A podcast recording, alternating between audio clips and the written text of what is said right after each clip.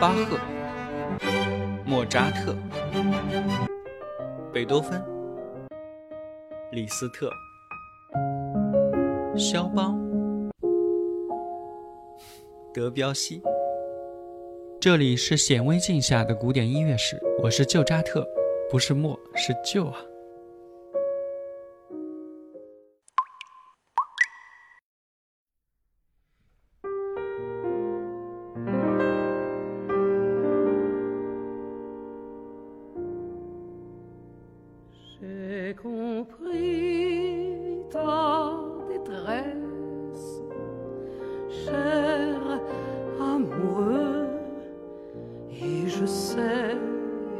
à tes voeux.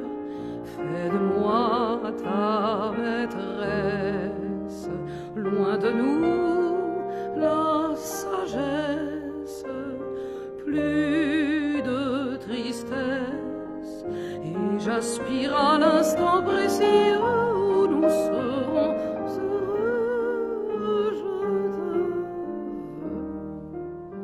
我们在第二十一集德彪西的时候说过啊，德彪西早年的时候呢，相当的崇拜瓦格纳，但是后来呢，他又离开了瓦格纳。有说呢，或许啊，这是因为跟萨蒂的出现也有关系。埃里克·萨蒂啊，是西方音乐史上著名的怪杰。萨蒂之所以重要啊，在于他引导了法国新一代作曲家摆脱处于瓦格纳影响下的印象主义。而倾向于采用更简练和更惊人的风格。他对德奥音乐啊，喜欢动不动就上价值这种传统表现方式深恶痛绝。萨蒂的主张一向都是音乐就像日常生活中的实用品一样啊，跟什么精神提升呀、灵性升华呀没有任何关系。至于像命运呐喊、什么神性、使命之类的这些，在萨蒂看来都是假大空的口号。他完全不能接受，所以萨蒂啊，终其一生都在反对瓦格纳。德彪西在萨蒂的影响下，崇拜瓦格纳的激情很快就消失了。德彪西自誉为法兰西作曲家，意义就在于强调他自己也是站在反对瓦格纳的立场上的。但他的立场啊，似乎没那么彻底，终究还是被西方音乐史定性成了印象派作曲家。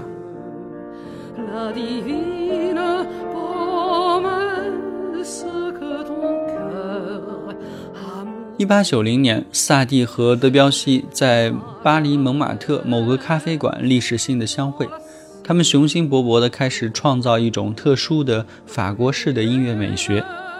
萨蒂作品中的显练简朴，给正在摸索自己创作道路的德彪西一些全新的概念，尤其是那种单纯又革新的和声用法以及自由的结构表现形式。一八九一年啊，萨蒂和德彪西一起加入了玫瑰十字会。在萨蒂担任该组织的礼拜主持期间，他创作了大量的作品，比如呃，来自玫瑰十字会的钟声，一首没有节拍号、小节线和终止符的作品。注意啊，这刚刚说的这么长，从来自开始，这是一个曲名啊。还有星星之子等等啊。也就是在这个时候，萨蒂的独特的创作体系啊，逐渐的成熟。一九零二年，在萨蒂观看了德彪西的歌剧《佩利西亚和梅丽桑德》首演之后啊，他也激发了一种惺惺相惜的感觉。德彪西对萨蒂的音乐观呢，也相应的给予了重大的冲击，甚至啊，让萨蒂觉得需要重新评估自己的音乐。三年之后，萨蒂不顾德彪西的劝阻啊，作为学生进入了巴黎圣歌剧院学习，只为了完成他年轻时没有完成的作曲技术提升。不过这一次啊，他远比在年轻时音乐学院读书的时候要更加的认真、用功以及成功。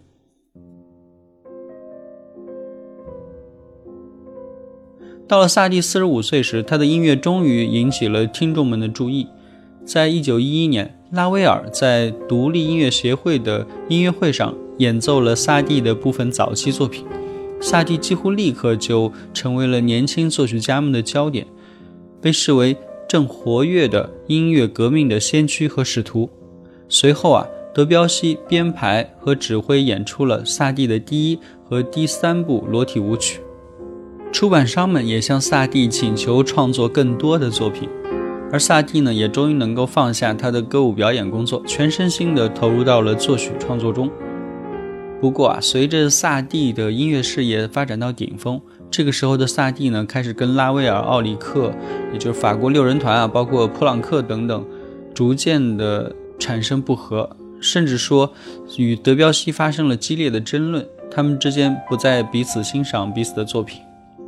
对于萨蒂啊，他最高的评价来自于法国著名的先锋派导演和编剧让·科克托。他说啊，德彪西啊毫无艺术创新，是萨蒂不断冒出新点子，他从火中取栗，然后经由德彪西再把它们卖给公众，并从中渔利。这话呀，话里话外，用今天追星的话来说啊，就是典型的踩着德彪西捧萨蒂啊。作为音乐评论家的德彪西呢，也反过头来讥讽萨蒂，说他的音乐啊缺乏形式，也就是说，萨蒂的音乐啊过于散漫，没有结构啊，这直接涉及到了萨蒂的音乐理念。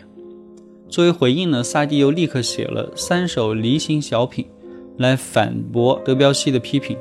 他解释说：“你不是说我没形状吗？那我的组曲就是梨子的形状。”在法国人的日常绘画里啊，梨指的是痴呆、愚笨的意思。当然啊，这显然是萨蒂的一种典型的反讽。在他们闹翻之后的第二年，德彪西便去世了，萨蒂拒绝参加他的葬礼。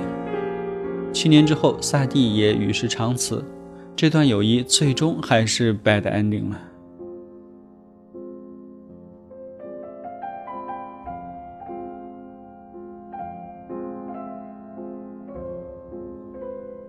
我们前文提到啊，德彪西曾经将萨蒂的裸体舞曲其中的两首曲子配器，并且改编成了管弦乐，里面充满了德彪西式的浪漫和明亮，呈现出五彩斑斓的效果。原来的无色彩的黑暗那一部分不存在了，到处都是有颜色，光线也呈现出修拉笔下的那种点彩效果，细碎并且流畅。不过呢，如果你听过萨蒂的钢琴原曲啊。你就会发现，德彪西的改编呢，仿佛丢失了萨蒂在钢琴里表现的那种隐秘的欢乐。因为在萨蒂那里啊，钢琴的音响正适合展现的犹如白色大理石一般的洁净光滑，让人感到身处在黑暗之中。